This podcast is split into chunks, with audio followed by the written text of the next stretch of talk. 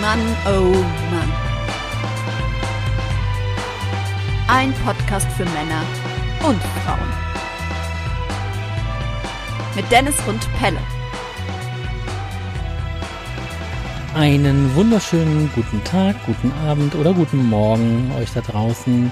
Eine neue Folge des Mann oh Mann Podcasts mit Dr. Dennis Schmitz und meiner Widrigkeit Pelle Wassen. Wir sind in der fünften Folge und heute soll es darum gehen, wie man mit Traurigkeit umgeht und wie Mann und Frau mit Männern mit Traurigkeit umgehen. Nicht nur, wie man sich innerlich mit Traurigkeit beschäftigt, sondern auch, wie sich das Äußere mit der Traurigkeit bei Männern befasst und damit umgeht. Hallo lieber Dennis. Hallo, wie geht's hallo, liebe dir? Pelle. Ja, mir geht's äh, relativ äh, gut oder man könnte so sagen besser. Ich hatte leider in der letzten, vor zwei Wochen mir Corona-Infektion eingefangen und bin noch so ein bisschen in der äh, Rekonvaleszenzphase.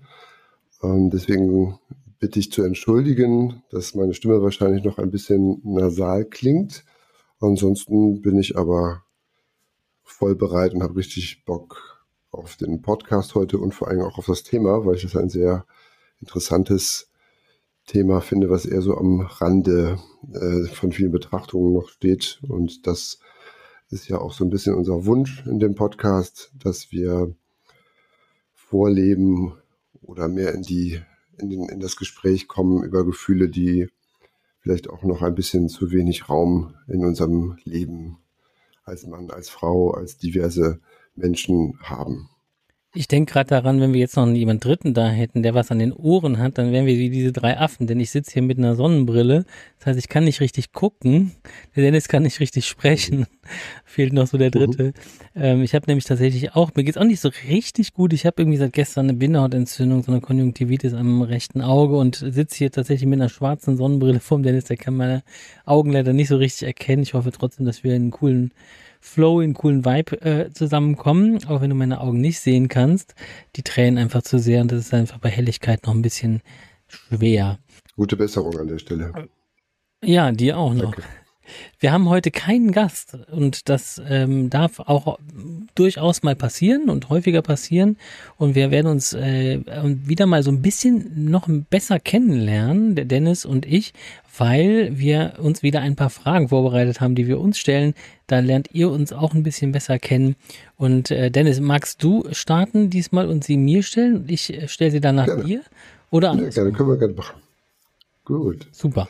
Ja, der Pelle hat ein paar sehr interessante Fragen vorbereitet und ich fange einfach mit der ersten mal an.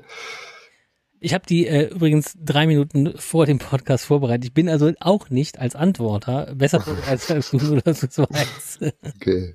Aber genau das macht es, glaube ich, auch aus, ne? dass wir möglichst spontan und in dem Moment, wo wir uns mit diesen Fragen begegnen, darauf antworten.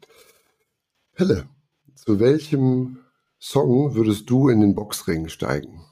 Oh, das finde ich total schwer.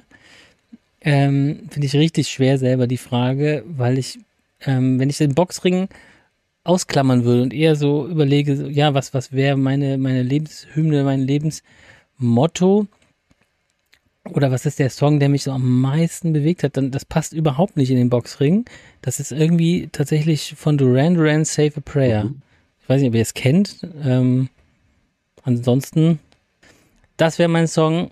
Der ist nicht besonders äh, boxreif, aber das ist einfach ein Song, der mich über Jahrzehnte begleitet. Mhm. Ich glaube, das wäre der Song. Und in, in bestimmten Phasen? Oder, oder äh, also passt das auch zum Thema heute, zum, zum, heutigen Thema? Ja, es ist für mich so ein Song, der, der Lebensfreude ausdrückt und gleichzeitig was Trauriges hat. Ähm, und ja, ist, er hat eine sehr traurige Melodie, aber der, noch das Video spielt so in der Karibik irgendwie diese, diese Duran Duran, das war ja so, im Prinzip was sowas wie eine Boyband fast, ne? Und, ähm, der, der hat sowas Karibisches und gleichzeitig eben sowas tief Trauriges und, ähm, traurige Songs bewegen mich immer mehr, also die sehr mollig sind, so, ne? Und, ähm, ich kann da, ich kann mich viel besser mit, mit Musik verbinden, die nicht so antreibt oder aufpeitscht, also die erdet mich nicht so, sondern das ist eher was, also ja, Erdung ist da tatsächlich immer, wenn ich an Trauer komme, an zwei, also vor allen Dingen, wenn Songs einen zweistimmigen Refrain mhm. haben, also mit unterschiedlichen Stimmen, dann berührt es mich sofort. Mhm. Verstehe ich. Und wie wäre das, äh, wie wäre dein Gefühl, überhaupt in einen Boxring zu steigen? Also wenn du das jetzt machen würdest, hättest du die Entscheidung getroffen, warum auch immer. Wie würdest du damit gehen? Das ist ja eigentlich so fast eine, eine, ähm, eine zwei, äh, gleisige Frage, ne? Zu welchem Song? Also das, ne? was, was für einen ja. Musikgeschmack hast du? Und dann aber in den Boxring steigen ist natürlich schon. Ich glaube, ich würde äh, mit dem, also mein Gefühl in den Boxring zu steigen wäre, boah, du kriegst jetzt richtig auf die Fresse. Das, also ich würde das, ich würde das Sterben und das, äh, das, das Scheitern ähm, voraussetzen und einschließen und hätte nichts mehr zu verlieren, wenn ich das machen würde. Okay. Also da würde ich sagen, jetzt ist es, also jetzt wird's, du wirst auf jeden Fall eine, du wirst dir auf jeden Fall mehrere einfangen. Also du kommst hier nicht ohne Schmerz raus, auf jeden Fall. Also bereite dich aufs Sterben vor und vielleicht passiert dann doch was anderes. Ihr müsst wissen, dass der Pelle ein, ein sehr guter Aikido-Kampfkünstler äh, ist. Insofern so ganz so große Angst um dich hätte ich jetzt an der Stelle eigentlich nicht. Weiß ich nicht, ob man das, ob man damit was anfangen ja. kann. Das sind so. vom Mindset. Man weiß es genau. nicht. Gut. Pelle, was würdest du deinem 18-jährigen Ich heute sagen? Ich würde, also ich würde sagen, hab keine Angst, so, the best is yet to come. Also es, es wird, es wird äh, nur besser.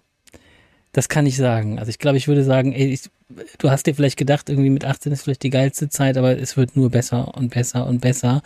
Und ähm, vertrau dir jetzt schon, dass, dass, dass du da nicht so, ja, ich fand, wie gesagt, meine Jugend nicht so cool und aber ein verunsicherter Erwachsener und dazu sagen, ähm, es, es wird anders kommen, als du denkst, aber es wird, es wird viel besser, als du denkst. Und die Erwachsenenphase, die habe ich als sehr, sehr viel, ähm, sehr viel angenehmer als die Jugendphase erlebt. So, und ich konnte, ähm, ich kann, habe zwar mehr Pflichten jetzt, aber ich habe auch all die Rechte, die ähm, die ich brauche, aber vor allen Dingen habe ich, habe ich ein bisschen mehr Kompetenzen, um bestimmte Dinge zu bewältigen. Und ähm, ich würde meinen, meinen 18-Jährigen ich sagen, hab ein bisschen Geduld und äh, pass ein bisschen besser auf dich auf. Sei ein bisschen mehr liebevoller zu dir, zerstör dich nicht, all diese Dinge. Schön. So, nicht, nicht, mach es nicht, aber ich würde sagen, so, ähm, du wirst ein gutes Leben haben später aber du wirst ein paar Sachen aus deinem jetzigen Leben mitschleppen, so, die du, die du dir jetzt antust. Und vielleicht machst du davon ein bisschen, bisschen sachte, weil das ist die gleiche Person, die später darunter leidet. Hm, gut, gute Antwort. Dritte Frage. Welche drei Bücher haben dein Leben beeinflusst? Müssen jetzt auch nicht drei sein, aber wenn wenn du drei zusammenbekommst? Ja, ich nenn, äh, ja, ich krieg die mhm. zusammen. Mhm. Das erste ist, äh, heißt du wirklich Hassan Schmidt? Heißt das erste Buch. Das war, ich glaube, das ist ein Schulbuch tatsächlich auch gewesen und handelt davon, dass ein junger, ich glaube, das würde man heute wahrscheinlich als Stereotyp bezeichnen, aber ein junger Deutscher äh, bei irgendwelchen Türken in die Wohnung einsteigt, weil die irgendwie unbeliebt sind und der ruft dann da mit deren Telefon die australische Wetteransage an. Und ähm, dann haben die da irgendwie, das läuft dann und dann haben die da irgendwie am Ende Kosten von 10.000 Mark oder sowas. Also der schadet denen. Die kriegen das aber mit und sagen, okay, wir verpfeifen dich nicht. Ich, weiß nicht mehr genau, wie es war, aber auf jeden Fall lebt er dann eine Weile mit denen und lernt dann die Kultur so kennen. Und das hat mich damals total berührt, weil es mir den, den Islam und die, äh, äh ja, hat das näher gebracht. Da war ich 13 oder 14 und da habe ich gemerkt, weil ich habe viel Scheiße gebaut. Und ich habe gedacht, okay, ich habe immer nur, ich habe immer nur Ärger, ich habe immer Konsequenzen bekommen, die ich nicht verstanden habe.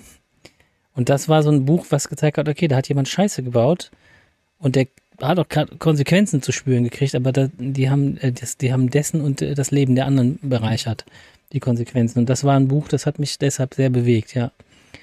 Heißt du wirklich Hassan okay. Schmidt? Genau, ist mir jetzt gerade erst mhm. eingefallen, ja.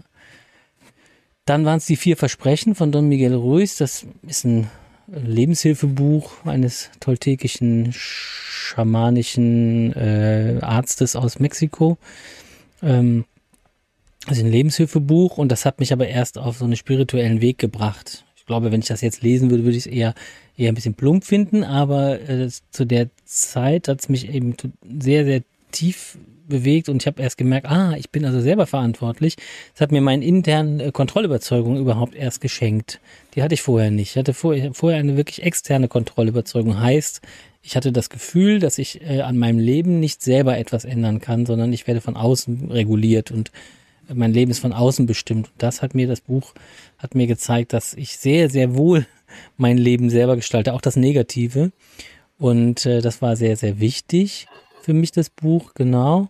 Und dann war es das Buch Wer hat den Ball? Das hat mich wirklich auch sehr, sehr, sehr ähm, nachhaltig bewegt. Ein Buch über mh, Gesprächsführung und vor allen Dingen auch Verantwortungsübernahme mit Mitarbeitern. Wenn man Mitarbeiter führt, wie kann ich, äh, anstatt mich über die zu ärgern, äh, die in der Handlungskompetenz bleiben, dass ich selber, äh, ja, dass ich selber die Situation für alle verbessere. Mhm. Ja, ich kenne das Buch.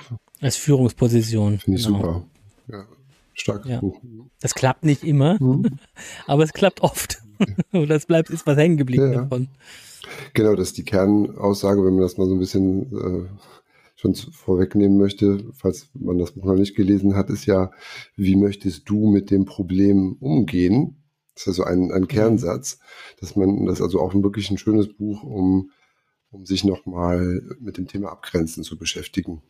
Mhm. Weil man hat ja manchmal so das Gefühl, als äh, vielleicht auch als Leitung äh, von, einer, von einem Team äh, ist man immer für alles auch verantwortlich. Aber letztlich geht es ja auch darum, dass man die Mitarbeiter ins Boot holt in ihrer Verantwortlichkeit.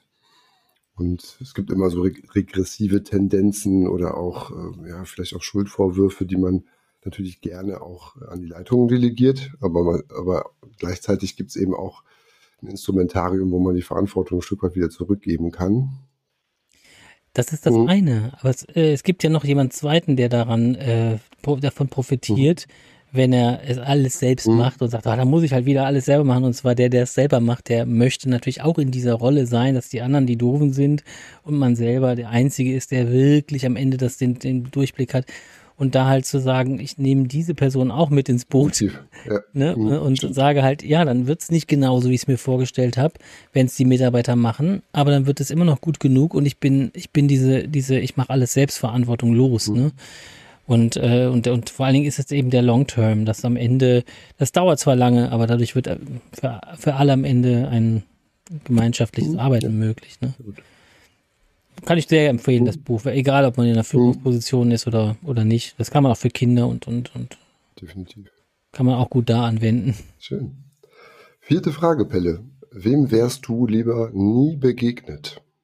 Ah, da gibt es einige Personen, wo ich sage, denen hätte ich nicht begegnen müssen. Aber es gibt eine, ja, das will ich gar nicht, den will ich nicht namentlich nennen, aber es gibt eine, eine Gewaltsituation, in der ich gewesen bin, äh, die, die hätte ich nicht erleben müssen. Ich kann bis heute nicht erkennen, dass da irgendeine etwas Gutes draus äh, gewachsen ist. Vielleicht ist da mh, hm, die Kampfkunst draus ge geboren, so, ne, für mich, dass ich dann irgendwann habe, ich will wehrhafter sein mhm. oder ich will mich, will mich mein, in meiner Haut sicher fühlen, dass ich die Kompetenz habe, ähm, also es hat mich, es hat mich auch friedlicher gemacht zu wissen, dass ich Menschen mit bloßen Händen töten kann.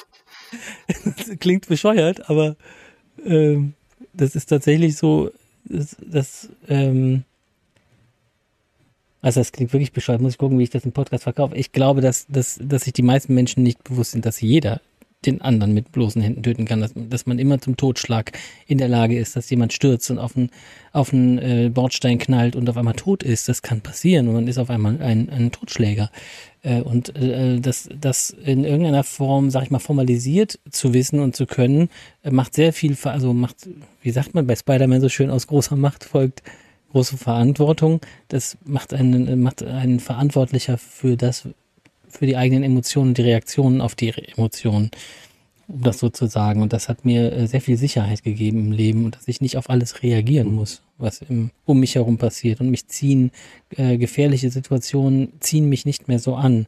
Also auch nicht negativ an, im Sinne, oh, was ist denn da hinten los? Da gucke ich am besten nicht hin und so, ne? Und das, äh, dieses Opferverhalten schon was guckst du denn so? Äh, ich habe doch gar nicht geguckt und so, ne? Äh, dieses, das hat es nicht mehr gegeben, seit ich in der Kampfkunst bin. Und das hat mit dieser Person zu tun, die, wenn man das, wenn man da was Gutes drin sehen würde, mhm. Jetzt muss ich mich gerade fragen, warum muss ich da was Gutes drin sehen? Das war gar nicht die Frage. Nee. Das ist so eine Eigenart von mir, dass ich Dinge, welcher Person wäre ich nie, am liebsten nie begegnet, ist ja eigentlich ziemlich klargestellt. Ja, ich wäre dieser Person am liebsten mhm, nie begegnet. Genau. Ja. Fertig. Scheiße, ob da was ja. Gutes bei rausgekommen ist. Ich finde das nochmal wichtig, dass ähm, ich habe ja eben das mit dem Aikido bei dir angesprochen. Vielleicht für die Leute, die sich mit Kampfkunst so gar nicht auskennen. Der Weg der Kampfkunst, äh, ob es jetzt Aikido ist oder auch Kung Fu oder was auch immer, ähm, da geht es schon darum, durch eben, indem man äh, ein gewisses Bewusstsein dafür entwickelt, was man mit seinem Körper machen kann, ähm, sollte eigentlich innerlich auch der Respekt wieder vor dem Leben des, äh, oder des des anderen oder des, des Schutzes des anderen wächst eigentlich, wenn man das in einem ähm, ja, Kampfkunst-Kontext äh, erlernt. Ne? Es geht ja nicht darum, vielleicht ein bisschen wie bei Kraft Mager zum Beispiel, das, da gibt es jetzt wenig Hintergrund. Das ist ja wirklich eine ähm, sehr harte Kampfsportgeschichte, ist eigentlich wenig Kampfkunst.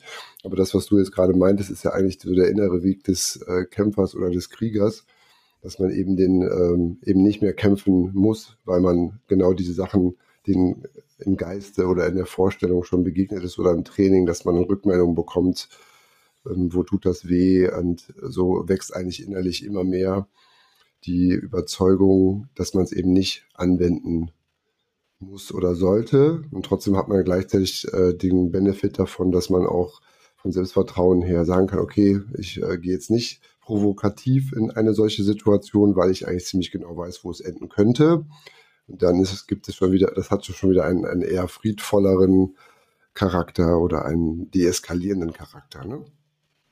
Ich glaub, ja. vielleicht hast du deswegen, ja, oh, oh. vielleicht hast du deswegen daraus ja. nochmal so eine was habe ich denn daraus gelernt oder was hat es mir gebracht, gemacht? Ne? Weil, weil das natürlich schon eine mhm. Aussage ist, wenn man sagt, also man lernt ja eigentlich schon, was machen wir mit seinem Körper, das hast du vollkommen recht, aber es ist schon auch eine Aussage, wo man erstmal so ein bisschen schluckt, wenn man es hört, ne? mhm. ne? obwohl ich ja selber auch Kampfsportler und Künstler bin, würde ich sagen. Beides, ne? ist ja schon mhm. nochmal ein, äh, ein bisschen unterschiedlich auch. Ähm, werden wir sicherlich auch nochmal einen Podcast zu machen. Ähm, aber das, mhm. ähm, genau, das wollte ich nochmal für die Leute, die sich jetzt damit gar nicht so auskennen, nochmal ganz kurz erzählen. Ne? Ja, vielleicht an der Stelle noch so, weil ich ja auch gerade vom Boxring am Anfang mhm. sprach, ne? wenn ich sagte, ich bin bereit, mhm. da, wenn ich, da wäre ich bereit zu sterben, wenn ich da reinsteige, weil äh, das ist immer etwas unverständlich, wenn auch beim Aikido ist es ja besonders pazifistisch veranlagt, sehr, sehr nur defensiv. Und da wird häufig gesagt, naja, aber wenn dich jemand angreift und so und bla bla bla, du machst nicht das und dies und so, du musst dich ja auch wirklich, du musst dich ja um, um Leben und Tod schützen und so weiter. Und wo ich dann immer sage, warum? Ja, sonst, sonst, sonst bringt der andere mhm. dich um. Dann, ich, dann denke ich mir immer, ja, das ist dem Universum ziemlich egal, wer von uns beiden mhm. stirbt. Das ist mein Ego, was meint, nee, nee, der, also wenn einer, dann, dann, dann der. Das ist aber mein Ego, mein Selbsterhaltungstrieb. Aber dem Universum ist das scheißegal, wer von uns beiden stirbt. In der Situation. Und das ist eine Sache, die, die lernt man, glaube ich, erst, wenn man ein bisschen länger dabei bleibt, dass man, dass es nicht um die eigene Wehrhaftigkeit geht, sondern um den Schutz des beider Personen und den Schutz des Lebens und der Harmonie ähm, von, von äh, oder so einer universellen Harmonie. Und wenn ein, wenn einer so über die Stränge, wenn da irgendwie sowas ausbricht und das bei mir gleichzeitig ausbricht, dann, dann wird aus Plus und Plus wird nicht mhm. Minus in dem Fall bei der Addition, ja, sondern es wird nur mehr. Und deshalb ist es eigentlich egal, wer. Ist die Frage, welches Gefühl habe ich dabei? Angst oder Zuversicht. Ich finde den äh, Aspekt, eine Entscheidung zu treffen an der Schwelle von so einem Konflikt. Ne? Also wenn du jetzt sagst, okay, du gehst, die Frage war, was würdest du machen, wenn du in einen Boxring steigst, da hast du die Entscheidung ja schon irgendwie getroffen. Ne? Aber das, ähm, wenn du jetzt im Alltag irgendwie Konflikte hast, kannst du mit so einem Hintergrund, deswegen finde ich Kampfkunst und Kampfsport wirklich äh, sehr schön und auch wichtig, und äh, macht da sehr viel Werbung gerne für, dass man irgendwann auch dahin kommt, eine Entscheidung zu treffen. Ne? Lohnt sich das jetzt eigentlich oder, lass, oder lässt man es? Ne? Und äh, eben genau mit diesem mhm. Bewusstsein, ähm, was man sich da so angeeignet hat. Äh, ne? Man lernt die Körpergrenzen anders kennen, aber auch eben die Grenzen des Lebens vielleicht in, im gleichen Atemzug. Ne? Ja. Ganz gut. Pelle, fünfte Frage. Wer sieht dir an, ob du traurig bist und warum? Das sind, glaube ich, alle Menschen, die die einigermaßen Soft Skills haben und, und, und, und Einsicht da drin haben, wie es jemand geht, sehen mir das dann auch sofort an. Ich kann allerdings auch sagen, dass, also, dass meine Partnerin mir das in kürzester Zeit ansieht. Und die Frage, die zweite, zweite Teil der Frage war, warum, warum ich dann mhm. da, warum man mir das ja. ansieht. Ja, tatsächlich, glaube ich, hängen meine Mundwinkel dann, ich kriege traurige Augen, traurige Augenbrauen, so, ne, und äh, die Haltung, Körperhaltung, ähm, geknickter. Ich werd, bin einfach nicht mehr gerade. Ich bin dann, ich werde dann krumm. Und äh, Aline Cohen schreibt das in dem Song so schön. Ähm, äh, du fragst mich warum, aber die Schwerkraft macht mich gerade so krumm. ich spüre dann die Schwere, die Schwerkraft und die macht mich dann so krumm, weil ich mich nicht mehr dagegen aufbäumen kann und nicht mehr stabil sein kann. Und das sieht man mir, glaube ich, schnell an wenn ich krumm werde. Ja, passt ja auch zu dem Wort, was man ja auch, also eher in der therapeutischen Sprache häufig, vielleicht häufiger benutzt, oder vielleicht auch im Alltag, dieses Niedergeschlagensein, ne? Also, dass irgendetwas mhm. passiert ist, was vielleicht eher von oben oder von der Seite äh, des Lebens kommt, was einen dann so, ja, wie du gesagt hast, äh, krumm werden lässt oder nicht, also aus seiner Körpermitte, aus, aus der Aufrichtigkeit ähm, herausgeht. Ne? Mhm. Gut, ja, vielen Dank für die Antwort. Gerne. Sag mal, Dennis, mhm. wo, äh, was ist denn dein Song? dem, also du, du, warst ja vielleicht schon in den Boxring gestiegen, also vielleicht hast du ja deinen Song längst ausgewählt. Ich weiß, du hast ja keinen offiziellen Kampf bestritten, aber wenn es. Doch, oder? ich habe ähm, tatsächlich habe ich mal kurz überlegen, wie viele das insgesamt waren. Drei, vier. Doch vier Kämpfe habe ich bei, bei Kickbox-Turnieren, also K1-Turnieren äh, gekämpft. Ah, ja. Das war allerdings im, im, kleineren Format und ohne jetzt Einlaufmusik. Das war einfach äh, abhängig von der Gewichtsklasse. Ging das meistens immer relativ schnell, dass man wusste, gegen wen man kämpft. Und das war dann ohne Musik. Ich würde tatsächlich, das passt jetzt so gar nicht eigentlich zu dem heutigen Thema, ich würde tatsächlich äh, ein Hip-Hop-Lied nehmen, was ich, weil ich ziemlich cool finde, was auch sehr düster ist, aber das, ich glaube, das würde mich am ehesten nochmal so ein bisschen auch in, in meiner Mentalität unterstützen. Das ist äh, Liquid äh, Sword von GZA. Ich bin also ein mhm. großer Hip-Hop-Fan und das ist einfach atmosphärisch ein ziemlich cooles Lied. Und ja, ich glaube, das, das würde mich in so eine Stimmung bringen. Das ist auch ein bisschen duster, ist ein bisschen Gangster, Gangster-Rap-mäßig, also ziemlich altes Lied auch. Kannst du es auswendig? Nee, gar nicht. Also, Kannst du einen Teil nee, davon? Gar nicht. Also das ist, das ist äh, die, ich hätte den Beat GCA ist äh, sehr schwierig, das. nee, leider nicht. Nee, leider gar nicht. Aber ich glaube, das würde ich tatsächlich nehmen. Also ich würde, glaube ich, am ehesten wirklich ein Hip-Hop-Lied nehmen. Hey, danke hm? dir. Zweite Frage war, was würdest du deinem 18-jährigen Ich sagen? Das kann ich relativ schnell beantworten beziehungsweise ich glaube, ich habe es tatsächlich dann damals meinem 18-jährigen Ich auch gesagt. Insofern, ähm, ich würde es aber wieder tun. Insofern, als ich 18 war, hatte ich ein sehr wichtiges Erlebnis.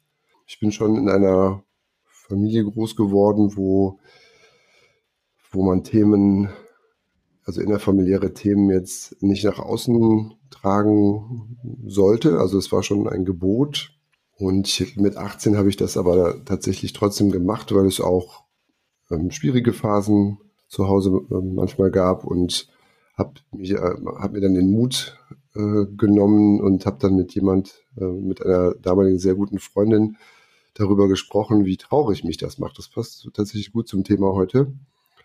Und hatte aber große Angst davor, wie wird die Reaktion sein, weil das Ausdrücken von Gefühlen oder vielleicht auch gerade so von sozial nicht, nicht erwünschten Gefühlen, so habe ich das damals empfunden, äh, hat mir Angst gemacht. Und dann war es aber eben genau das Gegenteil. Es war eine totale Erleichterung. Ich weiß, dass ich, dass es mir danach viel besser ging, dass ich mich körperlich viel leichter gefühlt habe, dass ich gemerkt habe, dass das ein, ein Weg sein kann, in dem man mit alten Tabus äh, auch ein bisschen bricht dass es schon natürlich wichtig ist, mit wem man solche Sachen bespricht. Also ich würde jetzt nicht auf der Straße so mit rumlaufen, aber äh, wenn man dann vertrauensvolle Personen in seinem Leben hat oder eben auch Leute kennenlernt, denen man das Vertrauen schenken möchte und äh, die dann auch darüber vielleicht noch näher kennenlernen kann. Das mache ich auch. Also diesen Mut, den habe ich mir damals zugesprochen, trotz großer Angst. Und das würde ich heute meinem 18-jährigen Ich nochmal sagen, vielleicht sogar früher auch sagen. Du kannst ruhig früher damit anfangen und bleib auch dabei, weil das wirklich eine, eine sehr gute Entlastung und eine tolle Entwicklung einfach dann auch ähm, bei mir gegeben hat. Ich meine, letztlich bin ich dann auch in so einen Beruf dann irgendwann gekommen. Und mit dieser Person, der ich immer noch sehr dankbar war für das ähm, offene Ohr und vielleicht auch so für das angenommen sein, für das Nicht-Verurteilen, die habe ich dann nach, das war in der Schulzeit, die habe ich dann nach der Schulzeit äh, nicht mehr gesehen, weil wir an unterschiedlichen Orten studiert haben. Und tatsächlich habe ich die jetzt Anfang des Jahres hatte ich so einen Impuls, habe ich die einfach mal gegoogelt und bin jetzt seitdem wieder im Kontakt mit ihr und wir haben dann auch ein paar Schön. Mal miteinander telefoniert und es war wirklich genau so, genau so, also das eben nicht, ich bin jetzt 43 ähm, und das war damals, war ich 18, als ob wir uns gestern gesprochen hätten. Und das war wirklich super. Und das war eben genau diese Person. Und insofern, ähm, das nochmal zusammenzufassen, hab den Mut, dich zu zeigen. Das gibt Raum für Begegnungen und gesehen werden. Auch wenn Leute vielleicht da nicht mit gut umgehen, weiß man aber zumindest dann auch, ob man dann weiter in solche Beziehungen, Freundschaften investieren sollte oder nicht. Also so oder so, es hat, es hat für mich einen wirklich sehr, sehr wichtigen Schritt bedeutet. Und das würde ich meinem Ich äh, nochmal den Rücken stärken und sagen, das ist in Ordnung, ähm, nicht alle Traditionen sind gute Traditionen. Man sollte auch mit alten Traditionen, die schlecht sind oder dazu führen, dass man Dinge eben zu sehr mit sich alleine ausmacht, die sollte man hinterfragen und gegebenenfalls auch, auch aufbrechen. Danke dir. Okay. Kann ich nur unterstützen. Die dritte Frage war die zu den Büchern, wenn ich mich nicht genau. Ähm, ja, dann äh, sag mir doch mal einfach, welche drei Bücher haben dein Leben beeinflusst oder sagen wir sogar verändert? Ich würde es quasi von heute dann in die Vergangenheit zurückgehen. Was ich zuletzt gelesen habe, was ich wirklich ja, allen, allen Menschen ist ein großes Wort, aber wirklich tatsächlich allen empfehlen würde, ist das Buch Why We Matter von Emilia Roach. Ich glaube, da hatten wir kurz, glaube ich, auch mal mit der Pauline Bezug drauf genommen. Das ist ein, ja, eigentlich aus, der, aus dem Feminismus entstandenes Buch, was sehr viele äh, Lebensbereiche anspricht. Also äh, sei es Rassismus, sei es ähm, Inklusion, sei es strukturelle Diskriminierung, sei es Umgang mit Gender-Themen. Ähm, das finde ich, äh, das war wirklich fantastisch. Also es ist sehr intensiv, sehr dicht und hat mir wirklich nochmal Augen, die Augen geöffnet. Ähm, auch über die eigenen verinnerlichten Überzeugungssysteme nochmal zu reflektieren, äh, offener vielleicht auch ähm, auf mit dem Unbehagen umzugehen, was man hat, indem man eben eine Frage stellt, wie ist denn das für dich? Also ich merke gerade bei mir dies und das und das wollte ich gerne mal so zur Verfügung stellen. Das, äh, das finde ich wirklich super. Kann ich nur empfehlen zu lesen. Sehr intensiv, sehr gut. Danke. Davor hatte ich das Leben, äh, hatte ich das äh, Achtsamkeit mitten im Leben von der Britta Hölzel gelesen. Also das Thema Achtsamkeit ist ja total on vogue, aber das ist ein Buch, was über verschiedene Facetten der Achtsamkeit nochmal berichtet. Also ich bin ja auch Mediziner und da ist sehr viel auch Neurobiologie drin. Warum macht man Achtsamkeit? Da gibt es auch viel Forschungsinhalte zu den Mönchen, was da in der Meditation auch im Gehirn passiert. Ähm, das hat mich als Arzt oder Mediziner total angesprochen. Ähm, ich meditiere jetzt auch selber seit, seit einigen Jahren und äh, kann dann also kann das auch tatsächlich äh, sehr empfehlen, wenn das, wenn das eine, ähm, wenn das ein Zugang ist, der den ZuhörerInnen draußen irgendwie zusagt, dass diesen Weg zu gehen. Und, Kannst du das nochmal nennen? Das ähm, Achtsamkeit mitten im Leben von Dr. Mhm. Peter Hölzel. Da sind aber sehr viele andere Autoren. Also es ist nicht, das ist eben auch das Spannende an dem Buch. Es ist eben nicht nur aus der Perspektive einer Person geschrieben, sondern es sind ganz viele äh, auch sehr renommierte Wissenschaftler, ähm, ähm, kommen dort zu Wort. Und äh, insofern ist es eher eine Ansammlung von verschiedenen äh, Blickwinkeln auf das Thema und ich fand das super. Also es hat mir wirklich nochmal die Augen geöffnet. Kann ich sehr, sehr empfehlen. Und drittes Buch, muss ich tatsächlich mal kurz überlegen. Das kann auch TKKG oder die drei Fragezeichen ja. sein. Es, sind ja, es gibt ja vielleicht auch etwas, wo man als, wo man sich sieht, wie man auf einer langen Urlaub als Kind irgendwie sagt, boah, endlich habe ich mal was gelesen mhm. oder so.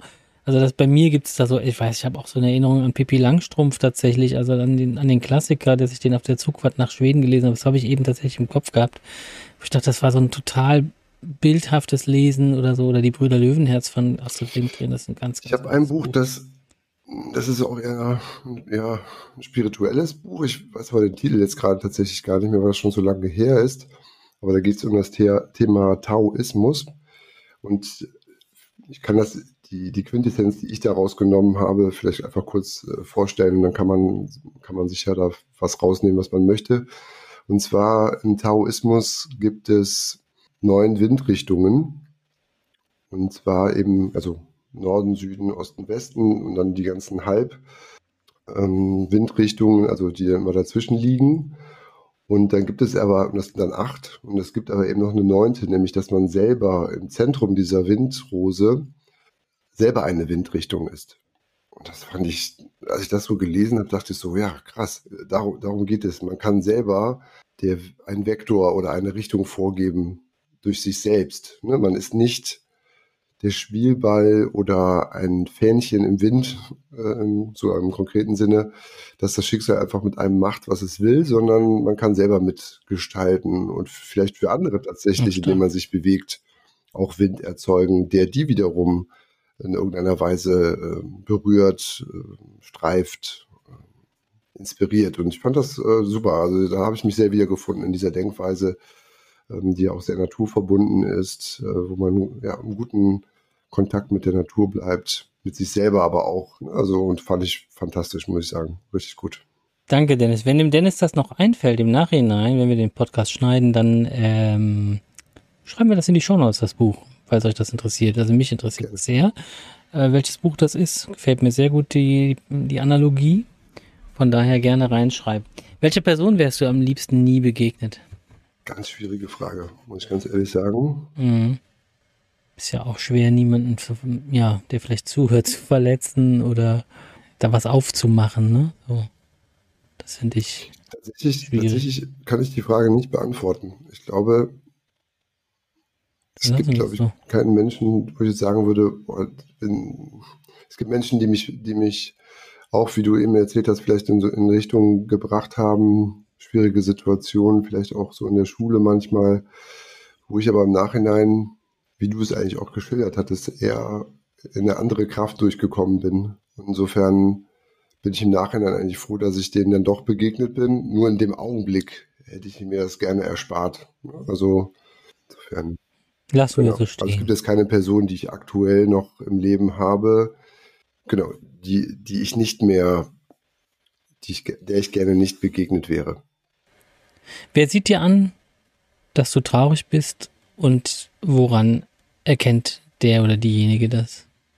Ich glaube, das kann ich relativ schnell und einfach beantworten. Also meine Familie erkennt das sofort, weil ich schon eher ein sehr humorvoller, lockerer Mensch normalerweise bin. Aber wenn ich traurig bin, hm, ja, dann sieht man, das, sieht man mir das an. Ne? Ich, ich habe eher Lachverhalten im Gesicht, die sind dann äh, nicht da. Ich, Mundwinkel, so wie bei dir, hängen eher runter. Ähm, ich bin dann weniger im Kontakt, ziehe mich ja schon so ein bisschen auch äh, zurück. Hm. Sogar die Kinder merken das, wenn ich bedröppelt bin. Als zum Beispiel, als ich die Corona-Infektionsdiagnose bekommen habe, war ich dann schon auch erstmal ja, traurig, wo ich dachte, oh Gott, äh, wie lange wird das jetzt dauern? Wird das folgenlos ausheilen? Und ne, so diese Ängste, die, die man da auch äh, drüber entwickelt oder entwickeln kann, wie ich auch normal finde, gerade wenn man nicht weiß, wie es am Ende ausgeht. Das, das, sieht man mir auf jeden Fall an. Ich denke, meine Freunde, also meine nahestehenden Freunde, die kriegen das mit. Ähm, dass ich eben einfach nicht, nicht so humorvoll oder nicht so präsent bin, eher so ein bisschen in mich gekehrt. Ich spreche trotzdem drüber, aber hm, ich glaube, trotzdem gibt es auch einen Teil in mir, der vielleicht auch noch so ein bisschen gehemmt ist oder erst noch mal so ein bisschen darüber nachdenken möchte, was eigentlich gerade wirklich los ist. Ne? Und ähm, dann würde ich im zweiten Schritt, glaube ich, eher dann mit Leuten drüber sprechen. Und genau.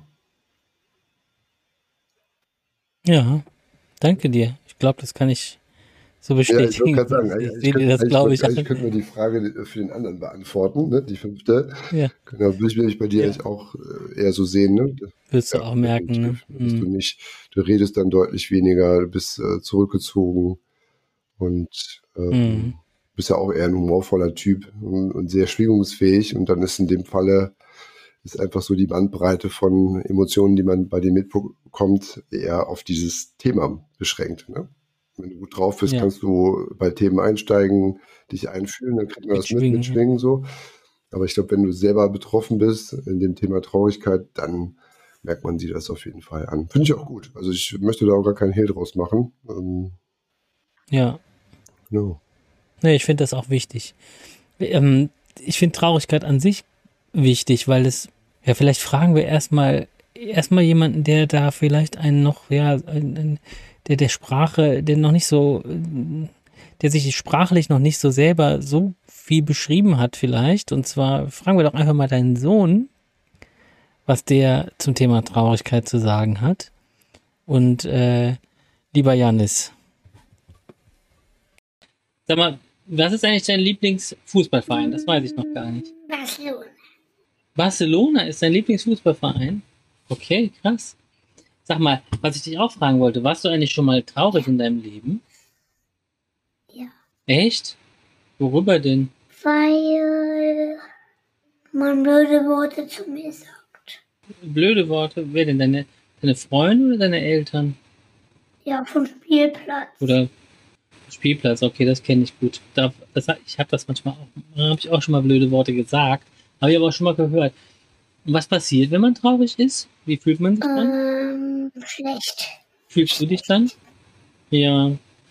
Kannst du sagen, wo du dich schlecht fühlst? So hier im, im Kopf oder in der Brust oder im Bauch? Im Kopf. Im Kopf fühlt man sich schlecht, okay. Ja, und was, was machst du dann? Wie reagierst du denn dann, wenn, wenn dir jetzt einer sagt, Janis, du bist total der blöde Blödmann oder so zum Beispiel, ne? Und du fühlst dich dann schlecht, wie, wie reagierst du dann? Was machst du dann? Dann gehe ich weg. Dann gehst du weg. Hm.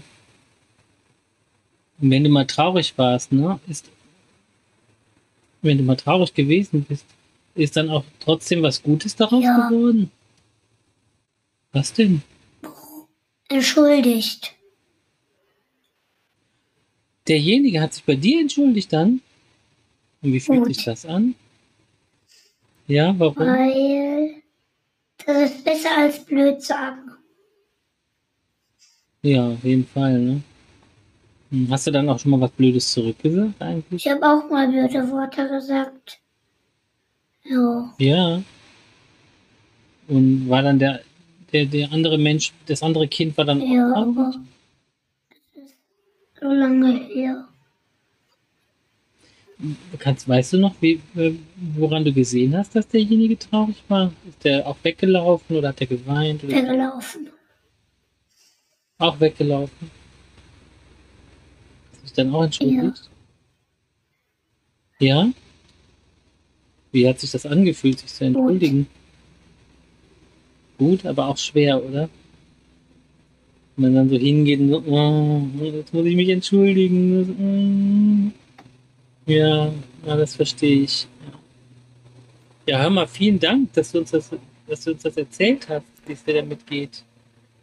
Ja, herzlichen Dank, dass du das mit uns äh, geteilt hast und ähm, spannende, spannende Einsicht, vor allen Dingen was das Entschuldigen und auch äh, ja, wenn, wenn, wenn sich jemand entschuldigt bei einem, da, da, da habe ich gemerkt, das ist mir momentan so ein Thema für mich. Ähm, ich glaube, für eine Entschuldigung ist es nie zu spät. Und wenn wir auch glauben, das wäre nach 40 Jahren, äh, ist es nur noch peinlich oder irgendwie sowas, aber für eine Entschuldigung kann es keinen falschen Zeitpunkt geben. Vielleicht direkt im Anschluss, wenn man das als, als, äh, als kindliche, äh, weiß ich nicht, oh, tut mir leid, habe ich als, als Zauberwort benutzt. Die Entschuldigung, tut mir leid, fertig, damit ist alles erledigt. Aber ich glaube, wenn ein bisschen, wenn so die ersten fünf Minuten rum sind oder ersten zehn Minuten, dann kann es auch nach 30 Jahren nicht zu spät für eine Entschuldigung sein, um jemanden vielleicht, ja, aus, also aus der Trauer auch rauszuholen, wenn man, wenn man traurig ist. Trauer be beschreibt jeder vielleicht für sich selber so ein bisschen, weil man das Gefühl ja kennt, auch vielleicht wo es verankert ist und wo es sitzt. Aber es gibt auch durchaus äh, Ansätze, die Trauer professionell zu beschreiben in der Seelsorge oder in der eben Psychotherapie. Vielleicht, äh, Dennis, kannst du uns da erzählen, was gibt's da für eine, wie, wie könnte man Trauer ganz grob umschreiben? Nach, nach welchen Phasen läuft das ab? Genau, also eine Hat man Definition, die man auch im Internet findet, ähm, besagt, dass Trauer eine allgemeine Bezeichnung für einen emotionalen Vorgang ist, ähm, als Reaktion auf den Verlust von Personen oder Objekten, also zum Beispiel Tod des Lebenspartners, Verlust von Gesundheit, Verlust des Arbeitsplatzes und so weiter. Also ähm, es geht darum, dass irgendetwas verloren geht, ne? also persönliche Beziehungen oder eben auch Objekte. Und die Schweizer Psychologin Verena Karst hat, ähm, um das einfach vielleicht nochmal ein bisschen verständlicher zu machen, vier Phasen der Trauer mal definiert. Die erste Phase ist eine Phase des Nicht-Wahrhaben-Wollens, beschreibt quasi den Anfang eines Trauerprozesses. Die ähm, zweite Phase, das ist die Phase der aufbrechenden Emotionen, also dass Gefühlsausbrüche Trauernder äh, hier maßgeblich eigentlich so diese Phase bestimmen. Das können sehr unterschiedliche Gefühle sein, kann ich vielleicht gleich noch ein bisschen näher darauf eingehen. Die dritte Phase ist die Phase des Suchens und sich trennen. Das ist ja ein, ein wichtiger Schritt, dass man sich auch von diesem Verlust ein Stück weit äh, entkoppeln kann, um dann in der vierten Phase, ähm, das wäre dann so der gelungene Abschluss einer Trauerkaskade, einen neuen Selbst- und Weltbezug ähm, zu erreichen. Und wichtig ist, ähm, habe ich das zumindest verstanden, dass diese Phasen jetzt nicht immer äh, hintereinander ablaufen, sondern die können auch nebeneinander oder auch äh, mal, mal in wechselnder äh, Form vorhanden sein. Also dass wirklich immer so ein Gemisch da ist. Das kennen, glaube ich, viele, die sich äh, mit Traurigkeit mal so ein bisschen näher beschäftigt haben oder jetzt vielleicht nochmal so drüber nachdenken können, dass diese Phasen jetzt eben nicht wie ein Lehrbuch äh, hintereinander ablaufen, sondern auch nebeneinander stehen können. Ich kann gerne ein bisschen was vielleicht näher darauf eingehen, nochmal zu den einzelnen Phasen. Also erste Phase war ja nicht wahrhaben wollen. Ich glaube, das äh, ergibt sich so ein bisschen, wie gesagt, ist der Anfang des Trauerprozesses. Ähm, ich glaube, das kennt jeder zum Beispiel nach dem Tod eines Familienangehörigen oder Freundes. Ähm, herrscht ja erstmal so ein Schockzustand vor. Ne? Man fühlt sich vor allen Dingen äh, hilflos oder ohnmächtig und möchte vor allen Dingen das gar nicht wahrhaben. Ne? Man möchte das nicht realisieren, ähm, um noch auch daran festzuhalten, an dieser Person, die vielleicht gegangen ist. Das heißt, der Verlust wird ein Stück weit geleugnet, verleugnet. Zeitfenster lässt sich da gar nicht fest bestimmen. Wie gesagt, das kann auch äh, mit anderen Phasen nochmal so sich vermischen kann Stunden, Tage oder manchmal auch Wochen oder vielleicht sogar auch Jahre andauern. Und wichtig ist es ähm, in der Phase, dass, dass die, die Trauernden begleitet werden, ähm, sofern, sofern sie das ähm, nicht ausdrücklich wünschen, vielleicht sogar komplett allein zu sein. So sagt das Verena Kast äh, in ihrer Definition. Also das, äh, das gilt es auch zu respektieren.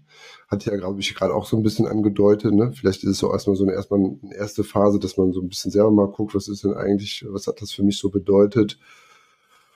Und wenn dann aber Angebote da sind, dass man sich ja, darauf einlässt, wenn man das möchte, wenn dann ein Austausch mit anderen, die einen unterstützen und begleiten wollen, äh, zustande kommt, kann das natürlich auch eine, eine sehr große Erleichterung sein. Ne, zum Beispiel auch bei ganz formalen Sachen, wenn jemand stirbt, gibt es ja gewisse Dinge, die organisiert werden müssen. Ne? Bestattungen, Trauerfeier, äh, was weiß ich, äh, Testamentsvollstreckung und so weiter. Vielleicht ist es da auch gut, wenn man da jemanden an der Seite hat, der einem durch diese Phasen durchhilft.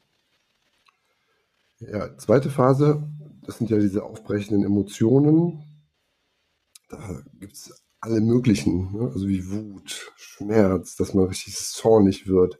Vielleicht aber auch, dass man Schuldgefühle hat und sagt, oh Mensch, vielleicht habe ich da doch irgendwie einen Einfluss drauf gehabt. Und je näher man natürlich einem anderen Menschen ist, den man verliert, desto länger kann auch eigentlich so die Dauer der, der Trauerphase sein. Also die Wichtigkeit, ich glaube, das ist ein wichtiges zentrales Motiv der anderen Person, bestimmt natürlich auch das Ausmaß der Trauer, weil das auch etwas über die Qualität der Beziehung aussagt. Genau. Wichtig in dieser Phase ist, dass diese Gefühle, und da wollen wir auch so ein bisschen mit unterstützen, äh, ist, dass diese Gefühle zugelassen werden müssen. Die dürfen nicht unterdrückt werden, was aber leider ja häufig passiert, je nachdem, wie man sozialisiert ist. Und deswegen ist Trauerarbeit und äh, vielleicht auch so der, die Motivation, anderen dabei zu helfen, äh, die Trauer zu bewältigen, eine sehr wichtige. Es gibt ja auch Trauerbegleiter. Ähm, es gibt aber eben auch, das passiert auch häufig in Psychotherapien, dass, wie du eben auch gesagt hast, ist eigentlich fast nie zu spät, auch noch Themen aus der Kindheit sich nochmal anzuschauen und da vielleicht auch ein, eine Trauerarbeit zu leisten, dass Wunden, die da entstanden sind, Verletzungen äh, auch äh, innerlich abheilen können. In der dritten Phase, die nennen wir ja Suchen oder sich trennen, oder Verena Carsten nennt die so, ähm, steht eigentlich so die Auseinandersetzung mit dem Verstorbenen und dem Tod im Mittelpunkt der Trauerarbeit. Passend dazu läuten gerade beim Pelle die Glocken im Hintergrund. Super. Ähm, das geht gleich richtig ab hier. Ähm, lasst euch davon gar nicht stören. Aber eigentlich dürften das gar nicht angeschaltet werden, obwohl doch, wenn es angeht, ja. Mh. Ja. Ja, und oft äh, werden eben in dieser Phase der Trauerarbeit mh, hm, auch Orte von den Trauernden aufgesucht, wo man sich gemeinsam an den Verstorbenen erinnert und vielleicht auch nochmal gemeinsame Erlebnisse ähm, Revue passieren lässt. Es werden vielleicht auch innere Zwiegespräche mit dem Verstorbenen geführt. Ähm, sodass dann die Hinterbliebenen ihre Trauer ähm, langsam auch verarbeiten können. Und auch diese Zeitspanne ist von Tagen, Wochen bis Jahren äh, eigentlich so beschrieben. Und wichtig ist aber, dass man sich ausreichend Zeit gibt und vor allen Dingen auch für die Leute, die das begleiten, dass man da geduldig äh, an der Seite steht und keinen Druck ausübt. Eher, dass man den Raum gibt, das, das eben auch äh, zuzulassen. Und in der vierten Phase dem neuen Selbst- und Weltbezug, ähm, kommt dann der Trauernde ähm, in den Zustand eines inneren Friedens. Das heißt, der, der Schmerz über den Verlust des Verstorbenen tritt also immer mehr in den Hintergrund und es gibt eine Akzeptanz vielleicht für den Verlust, für den Tod. Ähm, und dann kann man, wenn man diesen Zustand erreicht hat, ähm, anfangen, auch einen neuen Lebensentwurf zu entwickeln, also neue Pläne zu schmieden, vielleicht sich auch vorzustellen, das Leben eben weiter zu gestalten, ohne dass jemand Wichtiges an der, an der Seite äh, noch da ist. Und ähm, das heißt aber nicht, dass man die andere, den, den, den verlorenen Menschen ver, vergessen muss. Im Gegenteil, sondern man kann ihn in Erinnerung behalten. Da gibt es ja auch viele Rituale, ob das jetzt äh, christlicher Natur ist, aber auch in ganz verschiedenen anderen Kulturen, wo man sich eben regelmäßig ähm, Toten Sonntag, Allerheiligen, was auch immer. Ähm, Weihnachten ist ja letztlich auch ein Erinnern an den Verlust von, von Jesus Christus, wo man äh, dann auch da immer wieder Raum gibt. Ne? Also, ähm, dass das eben nicht, dass, dass man es nicht dann komplett aus dem Leben verbannt, sondern dass man sich dann da auch punktuell immer wieder dran erinnert, aber mit einer, würde ich sagen, gesunden Distanz, dass diese Trauer nicht mehr einen daran hindert, am Leben weiter teilzunehmen. Das sind so die vier Phasen, die Verena Karst äh, beschrieben hat und die finde ich ähm, ganz gut, äh, dass man sich die einfach nochmal vergegenwärtigt. Ja, danke Dennis, dass du das nochmal vorgestellt hast, jetzt diese, mh, mm, diese Trauerphasen. Ich kann tatsächlich bei mir selber nicht sehen, ob ich die so wahrnehmen oder dass ich die rückwirkend so benennen konnte. Vielleicht bin ich auch noch in Phase 1. Das weiß ich nicht genau. Auf jeden Fall ist mein Vater letztes Jahr im Mai gestorben, also äh, guten Jahr her. Und ähm, was, was mir aufgefallen ist, ich bin erstmalig in so eine, äh, in so eine bewusst wahrgenommene tiefe Trauer gefallen, wegen des Verlusts eines sterbenden Menschen. Ich hatte das schon oft, starke Verlusterfahrungen bei, bei Trennungen, partnerschaftlichen Trennungen, die ich, äh, also auch allen, die da draußen, die, die das gerade haben, die in einer partnerschaftlichen Trennung sind, möchte ich einfach nur auch mein Beileid aussprechen, weil ich immer wieder finde, dass das eine ganz massive, schmerzhafte Erfahrung ist, die, die wirklich äh, eine Grenzerfahrung ist und ich kann allen nur da Mut zusprechen. Also auch Männern da draußen, die verlassen sind, Frauen da draußen, die sich verlassen fühlen, ähm, Kraft und Mut und Zuversicht, dass diese Phasen tatsächlich, dass die Zeit diese Phasen so ein bisschen ähm, vorübergehen lässt und man äh, wieder in diese Selbstausrichtung reinkommt. Was mir aufgefallen ist, dass es ähm, eine ganz klar zugestandene Zeit von außen gibt für die Trauer, wo es sogar als ja, als, als, als schick angesehen wird, ja, das ist wichtig, sich mal Zeit zum Trauern zu nehmen und ja, nimm das ruhig wahr. Aber es wird äh, relativ bald klar, dass man sich darauf nicht ausruhen darf. Also auf Trauer, dass dann irgendwann, ja, jetzt muss es aber auch mal gut sein. Oder ähm, jetzt, jetzt hast du ja lang genug oder derjenige ja lang genug. Also das, es gibt eine zeitlich akzeptierte, oder es gibt eine Zeit, die akzeptiert wird von außen, äh, wie lange man trauern darf. Auch Frau. Und ich habe das als, ja, ähm, beim, äh, bei mir als Mann irgendwann dann so erlebt, dass, dass das Gefühl nicht mehr so ganz akzeptiert war der Trauer oder der Traurigkeit. Und ich kann ja gar nicht genau sagen, wann das dann hochkommt. Man hat das ja nicht die ganze Zeit, diesen Gefühlscocktail, dieses, dieses Aufkommen von, von Emotionen, Gereiztheit, Ärger, Wut, der sich natürlich auch auf andere Menschen überträgt. Und mh, mm, ich habe da was drüber gelesen, was ich ganz schön fand, und zwar, dass man trauern eigentlich ein Leben lang darf. Denn äh, wenn man etwas verloren hat, was nicht mehr wiederkommen kann, dann wird es auch nach 20 Jahren nicht wiederkommen.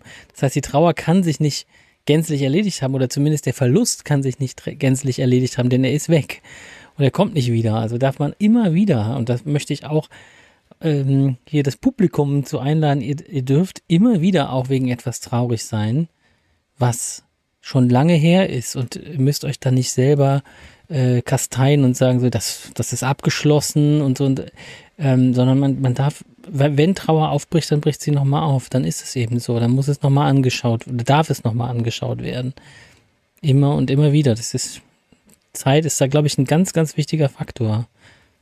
Genau, sehe ich genauso. Und wenn man äh, da mal in die ähm, ja, Gesetzeslage vielleicht schaut oder wenn man äh, Angestellter ist, man kann ja bei dem Verlust eines Angehörigen bekommt man einen Tag Sonderurlaub. Ne, genau, du lachst, äh, genau, ich würde da auch lachen. Äh, da sieht man mal so ein bisschen die Absurdität, wie eigentlich auch ein System auf etwas Emotionales in Deutschland reagiert. Ich weiß gar nicht, wie das in anderen Ländern ist, ehrlich gesagt. Ich kann mir das nicht vorstellen, dass in Italien da nur einen, einen Tag Trauer, Trauerurlaub für gibt, äh, kann ich mir das nicht vorstellen. Aber um jetzt mal ein Beispiel zu nennen, weil ich, ich glaube, dass ja, ja. das ähm, wir haben eine andere eine ganz andere Trauerkultur, die ich übrigens äh, auch schätze, muss ich sagen. Also, ähm, aber das ist so ein bisschen die Absurdität vielleicht in unserer Gesetz, Gesetzesgebung an der Stelle. Ich dachte gerade auch an das Thema, was, was ja auch ein riesen Tabuthema ist, ähm, zum Beispiel äh, das Thema Fehlgeburten. Ne? Also an der Stelle mhm. ähm, wird sehr wenig drüber gesprochen. Ähm, das ungeborene Leben hat natürlich trotzdem schon einen Stellenwert. Ja? Also hat einen Stellenwert, den es auch zu betrauern äh, gilt. Und ich würde da auch jeden wirklich gerne, jede, jeden einladen, auch ähm, das auch im partnerschaftlichen Sinne, sich da den Raum für zu nehmen und dass man dann vielleicht eben nicht mit vielleicht ja auch gut gemeinten, aber dann doch eher Floskeln äh, sich so abserviert fühlt. Ähm, ja, jede dritte Frau in Deutschland hat, hat schon mal eine Fehlgeburt gehabt. Ne, das ist tatsächlich die Statistik, aber das heißt eben auch, dass es viel, viel häufiger ist, als man das immer so hört. Und das ist, und das finde ich das Bezeichnende, dass, dass man es vielleicht selber sogar im Freundeskreis noch gar nicht so oft gehört hat, weil die das dann doch eher mit sich alleine ausmachen. Und da finde ich aber ganz wichtig, dass, dass wir auch, das, was wir eben schon so ein bisschen beschrieben haben, dass auch da die, die Gefühle Raum haben sollten. Ne? So wie du auch gesagt hast, dass man da ein Ritual findet, dass man sich vielleicht auch verabschiedet, was auch immer, wie man das machen möchte, ist ja jedem freigestellt, ne, wenn man eher religiös ist oder christlich oder muslimisch oder wie auch immer, dass man eben das vielleicht da auch so ein bisschen in Anspruch nimmt, was es da schon als Entwurf für gibt. Oder eben auch sein eigenes Ding einfach macht, dass man einen Brief schreibt, dass man vielleicht einen Ort findet, wo man dann den Brief ähm, vorliest, vielleicht auch mit Freunden zusammen, ne? dass man äh, vielleicht in den Himmel spricht, wenn man äh, der Auffassung ist, dass da das ähm, Leben nach dem Tod weitergeht. Und dass man dann so ein Ritual findet. Darf ich ne? da was zu sagen? Ja, gerne. Darf, also, ich, ich, darf ich da auf? Ja, gerne, klar. Ich, wie gesagt, ich würde gerne da den Raum ein bisschen mehr für geben, ne? weil ich erlebe das eben auch gerade so in der Psychotherapie ganz häufig. Wir fragen das explizit und es ist wirklich viel, viel häufiger, als man denkt weil die meisten, das, das ist so ein bisschen tabuisiert, ja, ach so, ich hatte da übrigens noch mhm, eine Fehlgeburt. Und ich so, ach, okay, das ist total wichtig. Und, äh, ja, wieso? Ja, weil das ja ein Verlust bedeutet, ne? Also. Hm. Ich, hm, darauf würde ich gerade aufgreifen. Und zwar, ich habe die, ähm, ich habe die Befürchtung, dass äh, von der Gesellschaft bei solchen Dingen wie einer Fehlgeburt dem Partner, dem männlichen Partner, die Aufgabe des, jetzt musst du für deine Frau da sein, zugesprochen wird. Und das halte ich für einen Riesenfehler, mhm. denn es ist, äh, sind zwei Menschen, die diese Fehlgeburt erleben, und zwar ganz anders natürlich. Und ich will auf keiner, auf, in keiner Weise vergleichen, was die Frau und was der Mann erlebt, aber der Mann erlebt auch einen Verlust des Lebensentwurfs, der sich gerade ja, äh, rauskristallisieren sollte und der abrupt endet. Und ähm, derjenige ist, also, oder wie, wie hat meine Frau mal schön gesagt, zwei gekochte Nudeln können sich nicht stützen. Mhm. Ähm, und es ist so, dass wenn beide den Verlust haben, dann sind eigentlich beide darauf angewiesen, Hilfe von außen, Trauerhilfe von außen zu bekommen. Und natürlich kann man sich auch stützen, indem man sagt, dass man sagt, ich bin traurig. Ja, ich bin auch traurig. Da, darum muss kein Wettbewerb daraus werden. Aber das ist nicht die Aufgabe des Mannes, dann die Frau zu stützen die die Fehlgeburt erlebt hat, sondern beide brauchen Hilfe. Beide sollten sich Hilfe holen und beide können einander dann vielleicht stützen, wenn sie Hilfe haben, ne, um sich zu stabilisieren. Vielleicht jemand, der eben diese beiden Nudeln genau so hinlegen kann, dass sie doch irgendwo noch sich einander Halt geben können. Aber das ist mir wichtig, auch bei einem Mann passiert etwas. Und das ist dann nicht so, jetzt musst du stark sein. Nein. Genau, das wäre, äh, finde ich, genau, finde ich einen wichtigen Punkt, um das Bild jetzt äh, von den beiden Nudeln äh, weiterzuführen ich glaube, wenn sich beide bewusst sein dürfen, dass sie gerade eine gekochte Nudel sind, können sie sich eigentlich super miteinander anschminken. Man kennt das ja, ne? Die sind dann meistens ja ein bisschen klebrig. Das glaube ich, ihr könnt mhm. zwei, zwei harte äh, Nudeln, die noch nicht gekocht sind, wenn man die nebeneinander legt, ja, die werden nicht aneinander anpappen, ne? Aber eine gekochte ja. Nudel, das wäre eigentlich, das liegt ja schon ein bisschen in der Natur der, der, der Nudel. Der Nudel. dass die sich dann eigentlich, äh, ne, kennt ja jeder, so in dem, nach dem Kochen irgendwie aneinander pappen. Und ich glaube, wenn, wenn ja. das, wenn das okay ist, also, ne, wenn, wenn ähm, der Mann und die Frau mit den inneren Überlieferungen wenn er die gut hinterfragen kann und sagen kann, immer, ja, ich möchte jetzt nicht, ich bin jetzt nicht der Indianer, der keinen Schmerz kennt und der jetzt äh, da total durchrockt ähm, und immer nur dir die starke Schulter bietet, sondern ich möchte auch gerne mal mich bei dir anlehnen oder wir lehnen uns gegen, ne, das passt ja auch zu Nudeln, zwei Nudeln, die, die man vielleicht auf, wieder aufrichtet, aber die noch ganz wackelig sind. Wenn man die gut, wenn die gut miteinander sich gegenseitig stützen können, die schon beide ein Stück, ein Stückchen stehen, vielleicht sogar, ne? Müssen wir mal ausprobieren. So, beim nächsten Nudeln kochen bitte mal mhm. beide, äh, jeder mal so eine Röhrennudel nehmen, die gekocht ist und gucken, ob die nicht stehen, wenn man die aneinander pappt. Ich glaube, das wird passieren. Und manchmal fällt man auch wieder mhm. um, manchmal vielleicht, wenn es, wenn es dann wieder ein bisschen trockener wird, also vielleicht auch im Sinne des Tränen trocknen oder dass eben die Traurigkeit weniger wird, dann werden die Nudeln ja auch wieder so ein bisschen, bisschen härter und so. Dann können die vielleicht auch sich gut wieder stützen. Also ich finde das ein sehr schönes Bild. Ähm, und auch wieder lösen, ne? also diese Klebrigkeit wieder ja. auflösen, beziehungsweise das, das, das Verbundene. Ne? Ja, das ist, äh, ich glaube, es ist wichtig, ähm, dass, dass jeder individuell trauert. Das geht ja nicht nur um den Verlust eines Menschen oder eines nicht geborenen Menschen, sondern es kann ja, können ja andere Objekte sein. Und das ist eigentlich egal, warum das Gefühl der Trauer entsteht. Und es gibt da keine, ähm, es gibt da nicht eine adäquate Trauer. Wenn man, wenn man sein Auto wirklich geliebt mhm. hat und diese Trauer empfindet, wenn das Auto weg ist oder so, dann, ähm, dann ist es wichtig, diese, diesen Emotionen Raum zu geben und sie nicht zu unterdrücken, weil man sie logisch entkräften kann. Dass ich sage, ja, ich kann ja jetzt nicht wegen meinem Auto hier rumheulen. Doch, also es, es steht dir, steht dir, steht dir als Mensch zu, dieses Gefühl auszuleben. Mhm. Bei jedem anders. Definitiv. Mhm. Bist du traurig gewesen in den letzten Jahren? Gab es mal, also richtig Trauer? Gab es das? Ja, wenn, ja, gab es. Und ähm, das ging schon um eine sehr also früher sehr nahestehende Person, die ich dann wieder getroffen hatte und schon auch so ein bisschen die Hoffnung hatte, dass man da jetzt nochmal vielleicht auch an bessere Zeiten anknüpfen kann, was sich dann aber leider wirklich eigentlich nur von der anderen Seite zerschlagen hat, ohne dass ich da auch tatsächlich eine richtige Begründung für bekommen habe. Das hat mich sehr traurig gemacht. Und ich glaube, das sind genau so ein bisschen die Gefühle, die wir ja auch eben so ein bisschen erwähnt haben, dass man sich dann so hilflos fühlt, ohnmächtig ähm, und dass da vielleicht, also wenn es um Menschen geht, die dann noch da sind, also die jetzt nicht sterben, würde ja da noch die Möglichkeit bestehen, das nochmal mehr zu verstehen und da vielleicht auch einen anderen Abschluss mit äh, hinzubekommen. Das ist ja bei Toten tatsächlich nicht mehr möglich. Das hat mich tatsächlich dann auch traurig gemacht und immer wieder, wenn ich dran denke, macht es mich auch noch traurig. Und ähm, ähm, gleichzeitig, ja, das ist aber eher wahrscheinlich ein bisschen was Kognitives, äh, eine Form damit, äh, also gedanklich äh, umzugehen, habe ich mir dann aber auch nochmal sehr bewusst gemacht, dass ich mir da auch mehr wert, mehr wert bin. Und ich möchte eigentlich nicht, das finde ich schon auch respektlos, wenn man dem anderen noch nicht mal eine Erklärung gibt, warum man dann keinen Kontakt mehr hat. Das, das würde ich schon erwarten. Und dann würde ich tatsächlich dann auch äh, den Abstand äh, nochmal mehr verstehen und dann auch sagen können, ja, okay, das, das Recht hat ja jeder.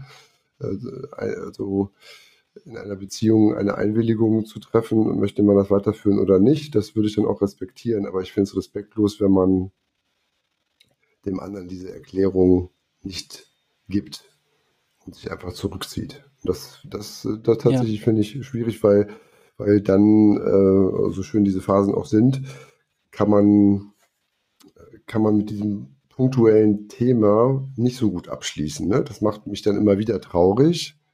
Ich würde schon sagen, ne, dass ich ja, innerlich mich davon jetzt ein Stück weit distanziert habe, dass mich das jetzt auch nicht die ganze Zeit be beschäftigt. Aber immer wenn ich dran denke, ne, also das hatten wir ja auch so ein bisschen im Vorgespräch, immer wenn man dann über ein Thema spricht, dann macht es einen dann auch wieder traurig. Das heißt, es ist nicht ganz weg.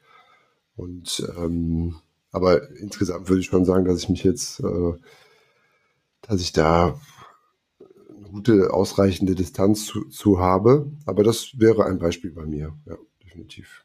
Hm? Mhm. Ich würde jetzt keine Person, keine Person, Person nennen. Nee, muss man, glaube ich nicht. Kann jeder für sich selber einsetzen. Genau, ich glaube, es gibt den einen oder anderen, der sich da sein eigenes äh, Foto gerade dahingesetzt hat im Kopf, äh, weil man das doch wirklich gut genau. kennt. Ich ähm, merke gerade, wenn ich das so erzähle, also finde ich auch immer spannend, diese Verbindung zum Körper. Ne? Also ich, merke, ich spüre diese Traurigkeit gerade. Ich merke aber auch gerade zum Beispiel, dass meine Augen ganz schwer werden. Ne? Meine Augenlider werden immer ganz schwer gerade. Oder einfach so mhm. dieses, das, das zieht einen tatsächlich runter körperlich. Ne? Also die Schwerkraft scheint sich dann zu verstärken körperlich. Mhm. Und ähm, und wie ich ja bei dir auch so eben nochmal ganz am Anfang gesagt habe, wenn, wenn ich dich als traurig erlebe, jetzt ist man in dieser, in diesem Gefühl gerade, in dieser Emotion drin, ne? Und ja. Äh, ja, das merke ich jetzt auch gerade. Hm. Vielleicht zum Abschluss, wir haben ja schon wieder ganz schön viel mhm. Zeit hier gequasselt und äh, hoffentlich äh, auch ein paar Impulse geben können. Damit die Trauer einen nicht überflutet, wenn man das zulässt. Hast du eine, hättest du einen Tipp, wie man Trauer zulassen kann und sie dennoch sage ich mal, lenken kann, dass man sagen kann, ich bin jetzt wieder für, ich lasse das zu, aber ab jetzt bin ich wieder alltagsfähig. Gibt es da eine, eine Technik, wo du sagen kannst, also eine, die man wirklich jetzt gar nicht so klinisch, sondern wirklich draußen nutzen kann? Man hat jemanden verloren, man, man ist am Trauern. Wie kann ich dem Raum geben und gleichzeitig sagen, und jetzt brauche ich aber die Gedanken wieder gelenkt auf Folgendes? Ja, ich glaube, wir haben das, das, wir haben ein paar wichtige Punkte schon erwähnt, aber die würde ich jetzt gerne mal betonen. Also einmal mit einem Tag Sonderurlaub ist es nicht getan. Wenn das ein, ein wichtige, wichtiger Mensch oder auch ein wichtiges Objekt äh, dann ist, also ich, ich würde sehr, das ist nicht so eine richtige Technik, sondern eher einen, den Raum dafür geben. Ne? Und ich, das würde man auch therapeutisch so machen, dass man in dieses Gefühl schon reingeht, ähm, dem Raum gibt, vielleicht auch so mit dem Verständnis, dass Trauer auch bedeutet, dass man sich, wenn man es zulässt, dass es dann irgendwann auch weniger wird. Also dass es eine Verarbeitung, ein Heilen mit sich bringt. Ne? Also mhm. ich glaube, die, die, viele Leute haben so Angst, oh Gott, dann, dann bin ich nur noch in der Trauer und ich komme da nie wieder raus. Das kann man vielleicht auch nochmal vielleicht darüber aufklären und sagen, das ist, glaube ich, ein wichtiger Schritt. Auch das, was du eben gesagt hattest, auch wenn es viel, viel später ist. Also wenn man auch als Erwachsener in der, in der Therapie oder in Gesprächen mit Freunden oder mit der, mit der Frau, dem Partner, äh, da, da merkt, oh, das macht mich traurig. Nehmt euch die Zeit. Wenn ihr merkt, dass es euch überschwemmt, dann geht in therapeutische Kontexte, wo man dann wirklich dann auch nochmal ein bisschen schaut, äh, dass dieses dass man nicht zu übererregt in dieser Trauer ist und dann gar nicht mehr rauskommt oder, oder so, zu sehr absch äh, abschottet innerlich oder so ganz weg davon geht, also in so eine Untererregung quasi geht, sondern dass es gut aushaltbar ist. Das kann man ein bisschen mitsteuern. Und das quasi unter auf dem Hintergrund, dass ein, dass dadurch auch eine Heilung und vielleicht eben auch durch das Zulassen der Trauer irgendwann auch eine Distanzierung zu diesen Themen möglich ist. Und es gibt einen schönen Begriff in der Traumatherapie. Also ich, ich bin ja auch äh, Traumatherapeut in Ausbildung. Und das sagt man, äh, oder das klärt, da klärt man auch die Klienten äh, vorher drüber auf, wenn die sagen, ja, ich würde ich würd gerne diese Erinnerung, diesen Schmerz würde ich gerne weghaben. Das ist ganz häufig so ein Wunsch. Und das, und das, glaube ich, gibt es auch bei Trauer, dass man sagt, boah, am liebsten würde ich ne, dieses äh, nicht wahrhaben wollen. Am liebsten möchte ich die ja gar nicht haben. Und deswegen wollen das auch manchmal Leute in der Therapie gar nicht so ansprechen, weil die gar nicht, noch, noch gar nicht so die Erfahrung gemacht haben, dass es am Ende vielleicht was bringt oder vielleicht äh, die Tränen dann auch abfließen können. Ne? Und dass man dann aber sagt, okay, wir werden die Erinnerung nicht auslöschen, das wollen wir auch gar nicht, das können wir auch gar nicht, machen wir auch nicht. Das kann man auch in freundschaftlichen Kontakten sagen. Also das wird vielleicht immer auch schmerzhafter Punkt sein, aber indem man das zulässt, kann es irgendwann dazu kommen, dass, dass man sein Leben, also mit all den schönen Dingen, die es auch gibt, weiterleben kann. Dass man da wieder Lebenslust hat, dass man neue, ne, wie, wie, wir eben auch in der vierten Phase das äh, eben gehört haben, dass man wieder neue Pläne machen kann, ne, dass man darüber hinwegkommt, ne, dass die Erinnerung bleibt. Ja, das kann man ritualisieren, wie man das möchte.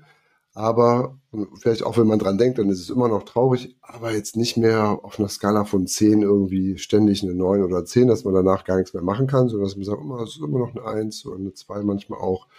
Es ist immer noch schade, dass das passiert ist, aber es ist nicht mehr so überwältigend. Ja? Und ich glaube, diese Räume, das muss jeder für sich selber so ein bisschen äh, gucken und suchen, äh, die zu, aufzusuchen ähm, und sich da begleiten zu lassen oder auch vielleicht mit, mit anderen, andere Leute da zu begleiten. Das, da lernt man ja auch was von, wenn man den anderen vielleicht begleitet. Immer wieder zu fragen, ist das okay, wenn ich dich begleite oder brauchst du erstmal ein bisschen Abstand oder aber melde dich doch, ne? du bist nicht alleine damit, äh, ich bin an deiner Seite, ähm, das Einverständnis einholen. Ich glaube, dass, dass das ein ganz, ganz wesentlicher Schritt ist. Wie würdest du? Ich glaube auch, dass ich glaube auch, dass das wichtig ist, ähm, das Menschen zu vermitteln, dass es, ich glaube, das ist ein, ein großes Bedürfnis vieler Menschen, anderen bei der Trauer unter die Arme greifen zu dürfen. Und ich glaube, es ist wichtig für die Trauernden zu wissen, dass es ähm, andere traurig macht, wenn man sie nicht mhm. helfen lässt. Also das, äh, da sind, da sind wir Menschen von abhängig, von diesem Altruismus äh, profitieren alle. Also anderen ohne Gegenleistung helfen zu wollen, ähm, ist etwas, äh, was uns nicht abhanden kommen darf. In einer Welt der Selbstoptimierung und, und ähm, ja, durchaus auch so eine gewünschte Selfishness, wo sich jeder um sich selber erstmal kümmert. Äh, es gibt, es ist erstmal wichtig, das Ego zu nutzen, um anderen zu, zu helfen. Mhm. Also diesen, diesen altruistischen Selbstnutzen dann zu haben, das ist, glaube ich, ganz wichtig. Ich finde, genau, und vielleicht noch, das fällt mir jetzt gerade noch so ein, äh, das habe ich äh, in den letzten Tagen nochmal gehört, äh, Mitleid kann Hierarchien schaffen. Also ich glaube, wichtig ist, dass man auf mhm. der Mitgefühlsebene bleibt. Ähm, und da ist das Stichwort eben individuell. Also ich glaube, es ist wichtig, dass man, wenn man selber irgendwie Trauerbewältigungsphasen hinter sich hat, dass man das jetzt nicht dem anderen überstülpt, sondern vielleicht anbietet. Und der kann dann selber gucken, ob er da vielleicht irgendwas von nimmt. Ähm, dass man eben nicht von oben herab so, äh, hier, das kannst du machen, dies kannst du machen, sondern ne, das hat mir geholfen, kannst ja mal überlegen, ob das was für dich ist und so, aber ne, ich fühle auf jeden Fall mit dir, dass man da so ein bisschen auch auf der Augenhöhe bleibt. Ne? Ich glaube, das ist äh, auch ein wichtiger Punkt. Ne? Ich habe das mal irgendwann für mich gegoogelt, weil ich nicht wusste, was der Unterschied zwischen Mitleid und Mitgefühl, also das wirklich so klar zu haben. Und da war ähm, tatsächlich, äh, fand ich die Beschreibung ganz gut, äh, derjenige, der das empfindet, Mitgefühl oder Mitleid, ent, empfindet beim Mitgefühl ähm, Nähe und beim Mitleid Distanz. Guter Punkt das fand ich, ähm, fand ich für mich, das konnte ich gut verstehen. Zum Beispiel, wenn wir Mitleid mit einem Obdachlosen haben und dabei uns aber öh, ekelhaft mhm. distanziert fühlen, dann haben mhm. wir Mitleid. Wenn wir Mitgefühl haben und sagen, oh, der Arme, dem hole ich jetzt mal ein paar Socken aus dem DM, mhm. so, ja. dann bin ich im Mitgefühl und nicht im Mitleid. Also wenn ich Nähe, wenn ich Brücken baue, mhm. Nähe und wenn ich Mauern mhm. baue, ja. Mitleid. Sehr gut, und, sehr guter Punkt. Mhm. Ja, ähm, aus Mitgefühl für uns selber mit der zunehmenden Hitze von heute erwarteten 37 Grad hier und äh, nahendem Urlaub von mir und aber auch von dir. Du fährst in den Süden, ich fahre in den Norden. Ich glaube, ich habe eine ganz gute getroffen, was die Temperaturen angeht. Ähm, ich fahre bis hoch äh, ans Nord an den nördlichen Polarkreis und äh, du fährst ein bisschen ins Mittelmeer. So viel, darf ich, glaube ich, mhm. verraten. Möchten wir uns äh, für diesen Monat erstmal wieder verabschieden von euch da draußen und hoffen, dass wir euch ein paar Impulse geben konnten, mit eurer Trauer adäquat umzugehen. Lieber Dennis, hast du noch etwas? Ich habe ich hab begonnen heute. Möchtest du beenden? Nehmt euch den Raum für eure Gefühle, teilt ihn miteinander und ihr werdet merken, dass das keine Schwäche ist, sondern tatsächlich sogar eine Stärke werden kann. Dafür ja, würde ich gerne plädieren. Wenn euch das gefallen hat, was wir hier heute miteinander ähm, in der Begegnung zu dem Thema Traurigkeit, es werden auch andere Themen kommen. Wenn euch das gefallen hat, hinterlasst gerne eine äh, positive Rezension oder gebt uns auch gerne Rückmeldungen, was ihr vielleicht als Themen mal von uns beleuchtet haben wollt. Es werden äh, ganz viele spannende Gäste, Gästinnen äh, in den nächsten Episoden kommen. Ich freue mich da sehr drauf, mit dir weiterzumachen, Pelle, und ähm, wünsche dir einen ganz, ganz tollen Urlaub, gute Erholung und bis ganz bald. Den wünsche ich dir auch. Bis ganz bald. Tschüss.